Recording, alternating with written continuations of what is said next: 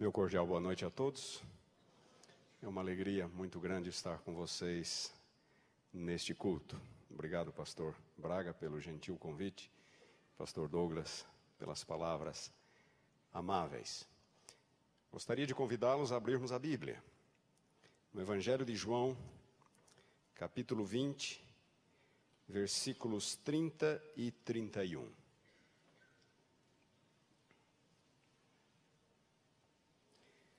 Evangelho de João, capítulo 20, versículos 30 e 31. Lemos assim: Na verdade, fez Jesus diante dos discípulos muitos outros sinais. Sinais são milagres. Muitos outros sinais que não estão escritos neste livro. E agora notem versículo 31. Estes, porém, foram registrados para que creiais que Jesus é o Cristo, o Filho de Deus, e para que, crendo, tenhais vida em seu nome. Uma coisa que poucos talvez saibam: por detrás de cada livro bíblico existe uma história, existe uma situação esta situação, esta história, nem sempre é evidente ao lermos o texto. Mas é aqui que entra o papel dos historiadores, dos teólogos, localizando no tempo e no espaço os livros bíblicos, restaurando o contexto, a situação em que estes livros foram escritos. E esta situação, este momento histórico, por sua vez, lança uma luz muito grande, uma luz enorme sobre o livro, ajudando-nos a compreendê-lo de forma muito mais ampla, muito mais profunda. O Evangelho de João foi escrito no momento único, no momento particular da história da igreja cristã. Era um momento de crise para a igreja. A igreja estava sendo afetada por duas crises: uma crise externa e, ao mesmo tempo, uma crise interna. E quando João se assentou para escrever o seu evangelho, ele tinha esta situação em mente, esta crise dupla. E ele escreve exatamente para ajudar a igreja, para fortalecer a igreja a enfrentar este momento crítico. E é por isso que ele diz, no versículo é, 31, estes, estes sinais, estes milagres de Jesus que ele escreve, foram registrados para que creiais. A tradução aqui empobrece um pouco o texto. No tempo, o tempo verbal empregado na língua original em que o Evangelho de João foi escrito sugere uma ação contínua Talvez a melhor tradução fosse: Estes, porém, foram registrados para que continueis crendo que Jesus é o Cristo, o Filho de Deus, e para que crendo tenhais vida em seu nome. Como eu disse, o momento era de crise e havia o risco de muitos abandonarem a fé. Muitos fraquejarem na sua experiência cristã. E então João escreve para que eles continuem crendo. Qual era a primeira destas crises? A crise externa. A crise externa era a intolerância da parte do judaísmo. Eu não tenho tempo aqui para recapitular toda a história, mas depois da destruição de Jerusalém no ano 70, a propósito, o Evangelho de João foi talvez o último livro da Bíblia a ser escrito, já no finalzinho do século ao redor dos, do ano 90, possivelmente mais próximo ainda do ano 100. E era um momento de crise da parte do judaísmo, esta era uma crise externa. Depois da destruição de Jerusalém no ano 70, o judaísmo perdeu aquela pluralidade, aquelas diversas seitas ou denominações que o caracterizavam o grupo dos saduceus, dos fariseus, dos essênios e vários outros que nem são mencionados na Bíblia. E apenas o grupo dos fariseus, propriamente dito, sobreviveu. E depois da destruição de Jerusalém, os fariseus quiseram remodelar o judaísmo de acordo com a sua ideologia, de acordo com a sua visão religiosa. E uma vez que os demais grupos ou desapareceram ou se tornaram absolutamente insignificantes, os fariseus se tornaram intolerantes para com aqueles que não concordassem com eles ou com a sua linha religiosa ou teológica. E então os fariseus criaram alguns mecanismos, inclusive na liturgia das sinagogas, para identificar aqueles a quem eles identificavam como, aqui, que eles chamavam como minim, ou seja, os hereges. Os hereges. Havia alguns momentos na liturgia da sinagoga em que se recitava uma série de orações, as chamadas 18 bênçãos, e então uma destas bênçãos foi reformulada para consistir, na verdade, num ataque aos hereges, aos minim. E esta bênção, a de número 12, que ficou conhecida como Birkat Haminim, na verdade é uma maldição contra os hereges. Ela menciona os minim, os hereges, e menciona especificamente também os notzirim, os nazarenos. Os nazarenos, os cristãos, que até aquele momento, nos contextos judaicos, ainda frequentavam as sinagogas, junto com os seus irmãos judeus. E a partir daquele momento, se tornou praticamente impossível aos cristãos permanecerem nas sinagogas. Eles começaram a ser expulsos das sinagogas. Existem relatos históricos de cristãos sofrendo tortura física, sofrendo açoites, sofrendo apedrejamento, sendo aprisionados e inclusive mortos. Tudo por causa da intolerância farisaica e por causa da fé em Jesus como Messias. Nesse contexto, João escreve: para que continueis crendo que Jesus é o Cristo, o Filho de Deus, e para que crendo tenhais vida em seu nome. E quando nós estudamos o Evangelho de João, nós conseguimos descobrir ou localizar muitos detalhes pertinentes a este contexto histórico que eu acabei de lhes contar de forma muito resumida. Vale a pena ser cristão. Se eu estou sendo expulso da sinagoga, se eu não posso mais frequentar a sinagoga em que eu frequentei, que eu frequentei por muitos anos, se eu não posso mais cultuar o meu Deus junto com os meus familiares, embora eles não sejam cristãos, embora eles sejam judeus, vale a pena eu continuar sendo cristão, se por isso eu estou correndo um risco, a minha própria vida está correndo risco. João foi escrito neste momento. Era uma crise externa. Mas, como se isso não fosse o bastante, havia também uma crise interna ameaçando a igreja. E talvez esta fosse tão ou mais grave ainda do que a crise externa. E esta crise interna era a iminente morte de João, o discípulo amado a iminente morte de João. João era o último dos discípulos ainda vivo. Quando Jesus chamou os doze, provavelmente era o mais jovem, o mais novo de todos. E João agora está no final de sua vida. Ao redor dos 90, ou quem sabe 100 anos de idade. Ele é o último dos discípulos. É o último elo vivo entre Jesus e aquela geração de cristãos, a segunda geração. A geração que não conhecera Jesus, que não tivera o privilégio de conviver com Jesus, de vê-lo, de tocar nele, de ouvir suas pregações. A segunda geração. João era o último elo entre Jesus e aquela geração. E João está para morrer. E a morte de João pode trazer, representar um problema muito grande para a igreja. Por que a morte de João pode representar um problema para a igreja? Isso está no capítulo seguinte, no capítulo 21, que é exatamente o último capítulo do livro.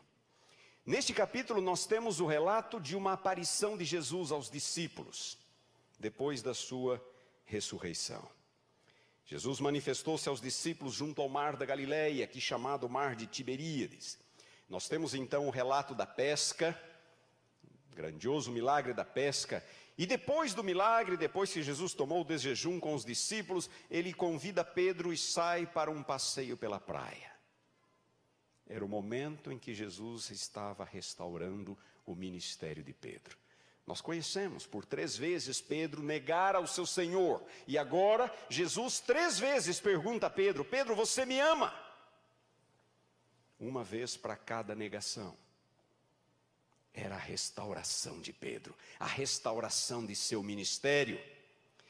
Isso está nos versículos 15 a 17.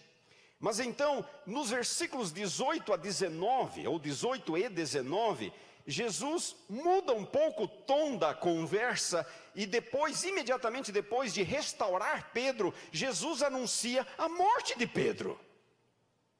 Em verdade, em verdade te digo, Pedro, quando eras mais moço, tu te cingias a ti mesmo, andavas por onde querias.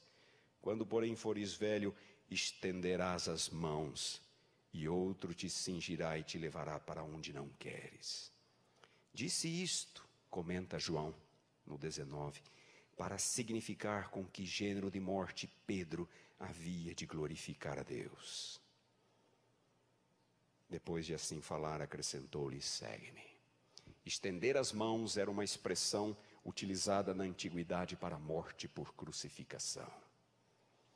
Jesus restaura Pedro e em seguida anuncia a morte de Pedro, e não apenas uma morte, mas a morte por cruz, a morte mais temida, a morte mais cruel no período greco-romano. Coloque-se no lugar de Pedro. Como é que você se sentiria? Nós não temos uma descrição dos sentimentos de Pedro, mas alguma coisa nós podemos perceber. Pedro começou a olhar os lados, não saber exatamente onde fixar o olhar, talvez perdeu o chão, perdeu toda a sua estabilidade naquele momento. Versículo 20: Então voltando-se Pedro, procurando algum lugar para fixar os olhos, voltando-se, viu que também o ia seguindo o discípulo a quem Jesus amava. Quem era este? João, o autor do Evangelho. O qual na ceia reclinara, se reclinara sobre o peito de Jesus e perguntara: Senhor, quem é o traidor? Vendo-o, pois, Pedro perguntou a Jesus: E quanto a este? Vocês conseguem perceber um pouquinho de, o momento como Pedro está desestruturado e um sentimento de inveja que toma conta do seu coração. Tá, tudo bem, eu vou morrer. E quanto a ele? Só porque ele é o seu queridinho, é isso? E quanto a ele? Que vai ser dele? Que vai ser de João? Notem a resposta de Jesus, versículo 22. Se eu quero que ele permaneça até que eu venha. Que te importa? Se eu quero que ele permaneça até que eu venha, que te importa? Quanto a ti, segue-me. E agora notem o resultado desse diálogo, ou desta frase de Jesus, versículo 23. Então se tornou corrente entre os irmãos o dito de que aquele discípulo, João, não morreria. Se tornou corrente entre os irmãos o rumor, o dito de que João não morreria até que Jesus viesse. Só havia três pessoas naquele lugar. Nós sabemos quem foi que espalhou o boato. E quanto a este, que será? Se eu quero que ele viva, até que eu venha, que te importa? Então se tornou corrente o dito de que aquele discípulo não morreria. Mas João, o autor do Evangelho, acrescenta uma notazinha no final do versículo 23. Ora, Jesus não dissera que tal discípulo não morreria, mas apenas se eu quero que ele permaneça até que eu venha, que te importa? O que é que João está fazendo aqui, irmãos? João está preparando a igreja para a sua morte. Ele está dizendo: Jesus não disse que eu não morreria. Foi apenas uma pergunta retórica para ensinar uma lição a Pedro, que a vida cristã de Pedro não dependia da vida cristã de João. Ora, Pedro, se eu tenho outros planos para João, que te importa? Quanto a ti, segue-me. Jesus não disse que João não morreria, foi uma pergunta retórica, mas possivelmente Pedro espalhou a informação de que Jesus assegurara, garantira que João não morreria até que ele voltasse.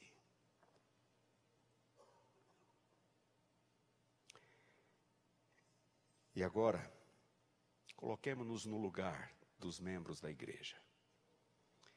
Jesus prometera voltar, mas o tempo passava e ele não vinha. Um a um os discípulos começavam a morrer, começando por Tiago, o irmão de João.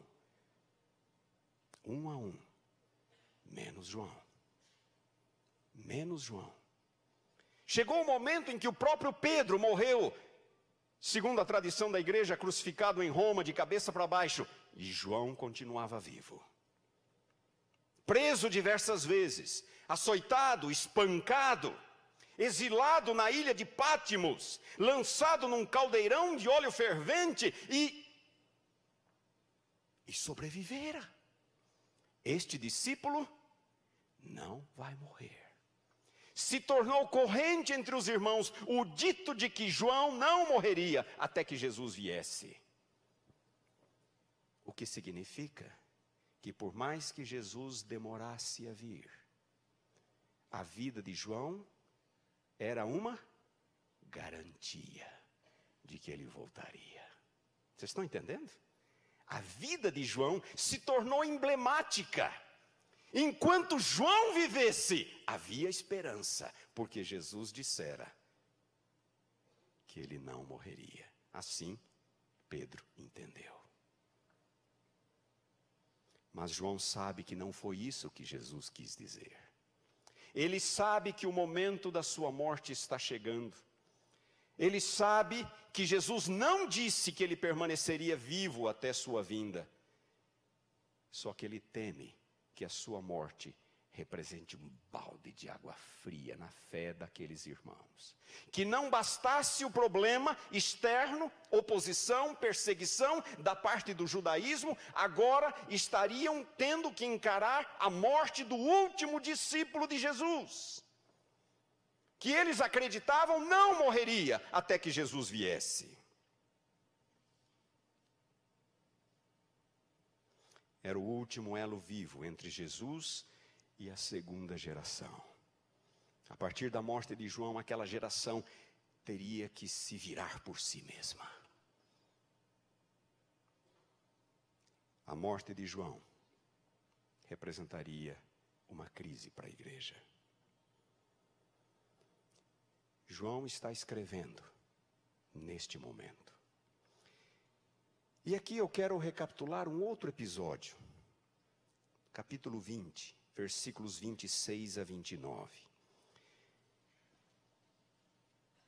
O, o momento em que Jesus dialoga com Tomé. Jesus apareceu aos discípulos na tarde da sua ressurreição, Tomé não estava. E eles disseram a Tomé: Nós vimos o Senhor, ele ressuscitou. Tomé falou: Eu não acredito. Se eu não vir por mim mesmo, se eu não colocar a mão nas suas feridas, eu não acredito. Passados oito dias, Estavam ali outra vez reunidos os seus discípulos, versículo 26, capítulo 20, versículo 26, e Tomé com eles. Estando as portas trancadas, veio Jesus, pôs-se no meio e disse-lhes: Paz seja convosco. E logo disse a Tomé: Tomé, põe aqui o dedo, vê as minhas mãos, chega também a mão e põe-na no meu lado. Não sejas incrédulo, Tomé, mas crente. Respondeu-lhe Tomé: Senhor meu e Deus meu. Nós costumamos parar a leitura aqui, não? como se este fosse o clímax da história. Mas este não é o clímax da história. O clímax é o versículo seguinte, o versículo 29. Disse-lhe Jesus: Porque me viste, creste. Bem-aventurados os que não viram e creram. Quem são estes? É a segunda geração.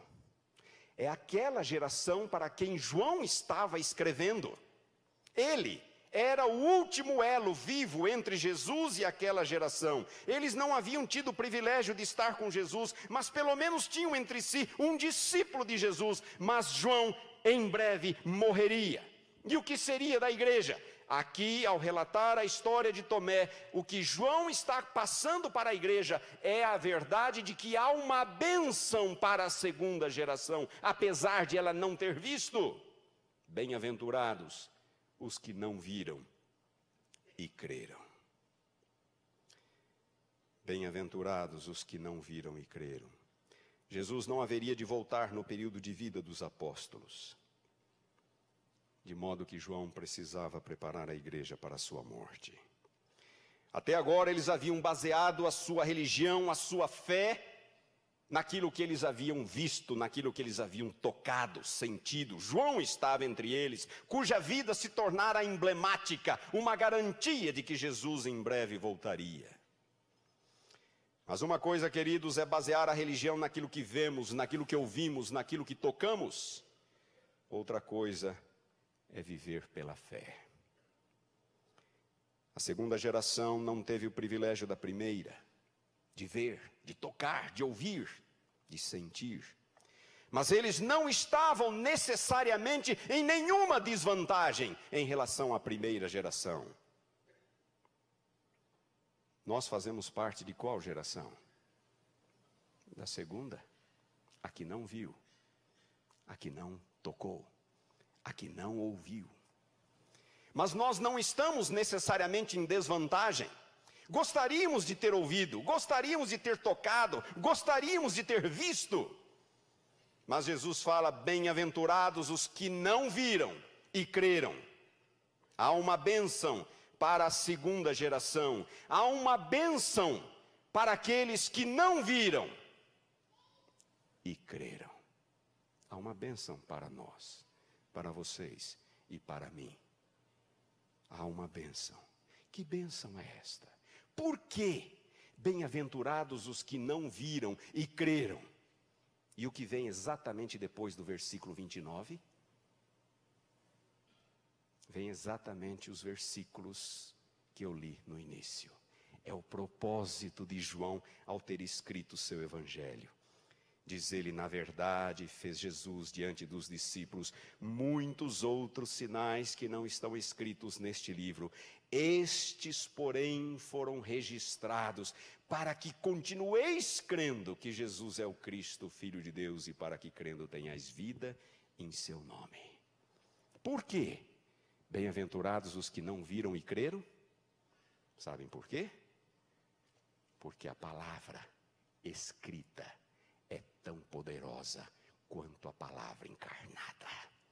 Estes, porém, foram escritos para que continueis crendo que Jesus é o Cristo, o Filho de Deus. O que João está querendo dizer, irmãos, o que João está nos ensinando é que nós não estamos necessariamente em desvantagem em relação àquela geração que viu, que ouviu, que tocou, porque nós temos a palavra, e a palavra é tão poderosa quanto a presença de Jesus.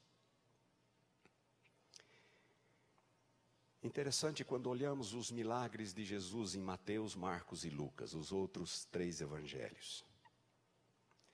Praticamente todos os milagres relatados em Mateus, Marcos e Lucas foram realizados pelo toque de Jesus. Jesus toca o leproso e ele imediatamente se torna limpo. Jesus toca a sogra de Pedro e ela é curada de sua febre.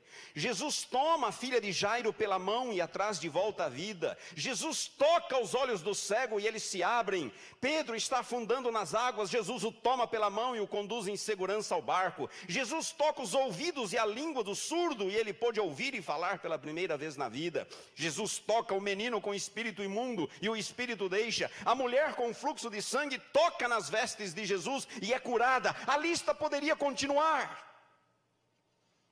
Quase todos os milagres relatados por Mateus, Marcos e Lucas foram realizados pelo poder do toque, o que significa que a presença de Jesus era necessária para que o milagre ocorresse. Vocês estão entendendo? A presença era necessária para que o milagre ocorresse. Mas em João, João relata só sete milagres. Só sete. Nos outros, são dezenas. E existem até aqueles relatos de milagres por atacado, mas em João são só sete. Sete dos mais extraordinários milagres de Jesus, porque foram quase todos realizados pela palavra, não pelo toque. Na festa de Caná, enchei de água as talhas, tirai-a e levai ao mestre-sala.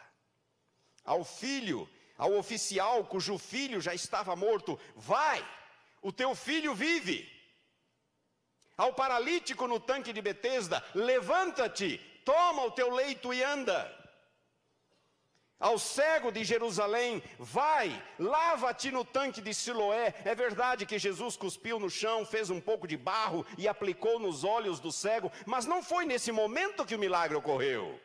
O milagre ocorreu como resultado da ordem de Jesus: Vai agora e lava-te no tanque de Siloé. E finalmente, diante da sepultura de Lázaro, Lázaro, vem para fora. Só sete milagres em João, mas milagres operados pelo poder da palavra, não pelo toque de Jesus. Porque a palavra é tão poderosa quanto a presença. A palavra é capaz de produzir a mesma fé que a presença. Para a segunda geração de cristãos, para vocês, para mim, Fé é produzida pela palavra, não é pela presença, não é por milagres, não é pelo toque, não é por êxtases, é pela palavra. Nós somos essa geração, a geração daqueles que não viu a Jesus em carne, que não viram a Jesus em carne, a geração daqueles que não ouviram, não tocaram, não obstante, nós não estamos em nenhuma desvantagem em relação à primeira geração. Teria sido, seria bom ter ouvido, ter visto, ter tocado. Seria extraordinário.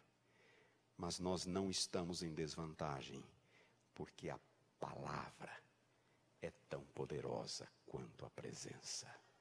Estes foram escritos para que continueis crendo. Você quer crer cada vez mais? Você tem a palavra, estude-a com o coração aberto, sincero, e o Espírito vai produzir esta fé em seu coração, porque a palavra tem poder. Experimente o poder da palavra, estude-a diariamente, profundamente, com oração, com um coração sincero, e você vai ser enriquecido, edificado pelo poder da palavra. Não há fé, não há vida espiritual que não seja enraizada na palavra. Estes sinais foram escritos para que continueis crendo que Jesus é o Cristo, o Filho de Deus, e para que crendo tenhais vida, vida em seu nome. Que Deus nos abençoe, para que esta seja a nossa experiência. Amém.